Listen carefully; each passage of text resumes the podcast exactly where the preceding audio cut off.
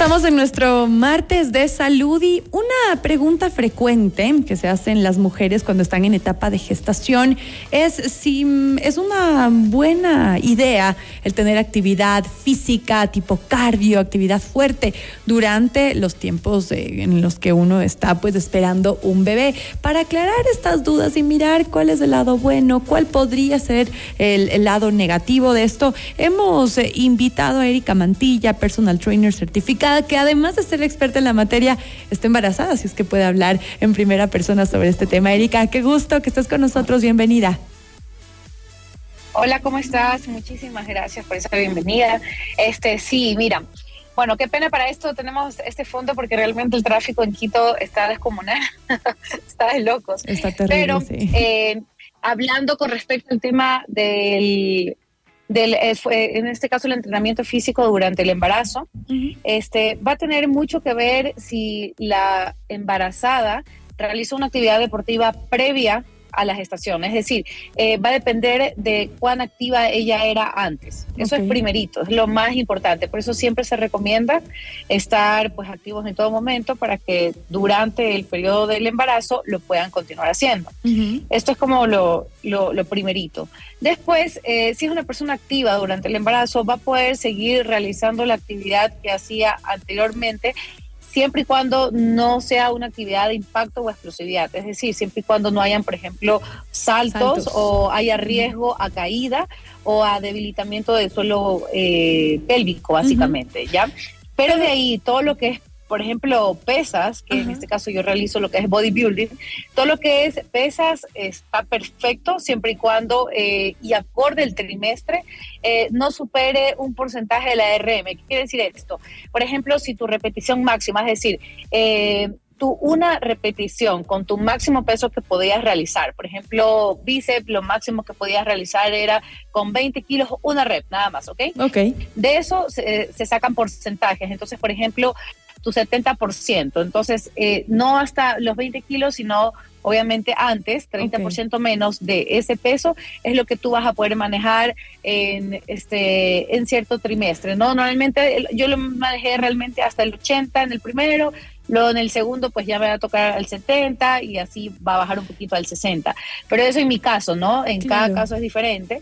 Y asimismo la frecuencia cardíaca, como aumenta, porque el corazón bombea mucha más sangre para alimentar y nutrir al bebé, entonces tu frecuencia cardíaca va a elevarse mucho más durante el embarazo. Y ese es, un punto importantísimo que, quería tocar contigo, Erika, porque claro, o sea, mucha gente tal vez si no tienes tus conocimientos ni está eh, midiendo el, peso, tal, los tiempos, o tampoco se miden las, las pulsaciones cuando ahora es bastante fácil tener uno de estos relojes que, que nos mide las pulsaciones. Sí para, para la, expliquemos un poco qué pasa en el cuerpo de una mujer cuando está embarazada. Obviamente nuestro corazón está haciendo un esfuerzo adicional al tener, pues al estar creando vida. Obviamente las pulsaciones, todo se vuelve más complejo. ¿Hasta cuánto podrían subir nuestras pulsaciones? Y la importancia de que si estás embarazada, no lo hagas sin tener uno de estos relojes inteligentes que nos puede decir exactamente cómo van nuestras pulsaciones, si no podría ser contraproducente, ¿verdad? Exactamente. Bueno, realmente la recomendación eh, sería no pasar el 70% de tus, mira, va a cambiar a cada trimestre, porque acorde cada trimestre tu frecuencia cardíaca va a aumentar más. Pero este, no deberías de pasar pues ese 70% de tu frecuencia máxima eh, en un primer trimestre como para iniciar, pero después este, va a cambiar y se va a ir reduciendo porque cada vez tu frecuencia cardíaca va a aumentar. Pero normalmente eh, dicen, y vas a encontrar en todos lados, y creo que cualquier ginecólogo te va a decir, no te pases los 140 latidos por minuto. Pero yo por experiencia propia eh, te digo que no te puedes basar solamente en, una medición para todo el mundo, ¿sí me explico? 140 em, latidos por minuto para un deportista que realmente está acostumbrado eh, a realizar hits y entrenamientos eh, con, altas frecuencias y manejar diferentes tipos de explosivos y, altas frecuencias cardíacas y zonas y todo. Realmente cuando estás embarazada y, lo que te hablo es porque lo he probado, eh, eh, sí, he podido llegar un poco más y sin ningún cambio en la temperatura. Eso quiere decir, si tu cuerpo continúa regulando solo la temperatura, quiere decir que estás bien.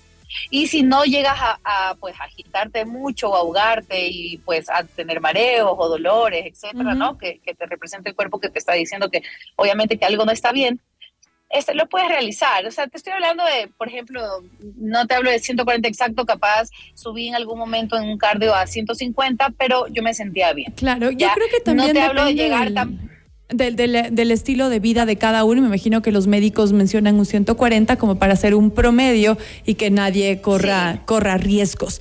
Ahora, em, vamos a hablar de también el tema de la, de la hidratación, porque cuando uno está embarazada, pues, no sé si fue solo en mi caso, yo pasaba muerta de la sed todo el día. Era una cosa que me sentía deshidratada máximo. Imagino que el momento en que estaba haciendo ejercicio, la hidratación que debes tener debe ser distinta a lo regular cuando uno no está en etapa de gestación.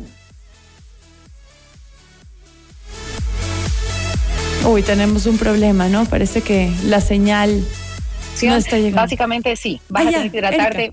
Ajá. Te me fuiste un segundo, ahora estás de regreso. Sí, la señal está de vuelta. Bueno, vas a tener que. Ah, ya. Ah, ya, perdón. Ah, ok. Ahí está. Sí. ¿Me cuentas si estamos? Te escucho. Ya, mira, eh, en cuanto al tema de la hidratación, sí es súper importante hidratarse No, se nos fue, se nos fue, qué lástima. Y es parte de lo que... Durante un termo, ahora es súper chistoso porque los relleno, consumir el otro, porque sí, efectivamente tiene no, se nos está yendo la señal. Qué lástima. vamos a volver a tomar, a retomar el contacto con nuestra invitada. Tengo un par de preguntas rapiditas para, para hacerle antes de, concluir. Sobre todo, em, parte de los miedos mayores que tienen las mujeres cuando están embarazadas es el tema de la diabetes gestacional. Que claro, a pesar de que es algo que se da eh, solo durante el tiempo de embarazo, podría generar complicaciones graves en, el bebé, inclusive adelantar la fecha del parto. ¿Qué pasa cuando, cuando la, mamá tiene tal vez hipertensión y tal? Quisiera preguntarle estos dos puntos antes de, de concluir esta entrevista. Y claro, si ustedes tienen alguna consulta, también estamos listos para responderla. 098-999-9819 efectivamente es una buena idea hacer ejercicio o como nos estaba explicando ahora nuestra invitada, tal vez si no es que debes hacer tú solita como antes y salir a correr a tus anchas o ir al gimnasio sola, sino tal vez y si es muy importante tener un acompañamiento de un profesional para que tu bebé no corra riesgo. Erika, estamos de regreso.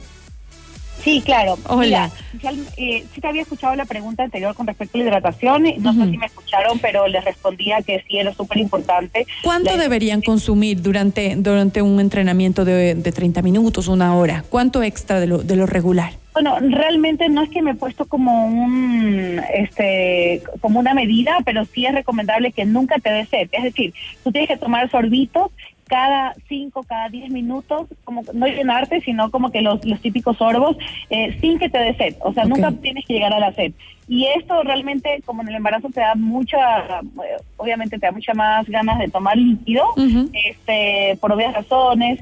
Este, baja, eh, yo normalmente antes manejaba ponte un termo, ahora me, tomo dos durante el entrenamiento. Pero eso va a depender mucho de cada persona y de qué tipo de entrenamiento estés realizando. Si estás en cardio, seguramente vas a consumir más que en peso.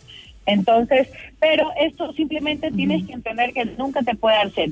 Listo, queda bastante claro. Ahora ya nos estamos quedando con el tiempo un poquito apretado y quería preguntarte sobre la diabetes gestacional, la hipertensión, ¿qué pasa eh, que al momento en que... No, se nos volvió ahí. Bueno, lamentablemente...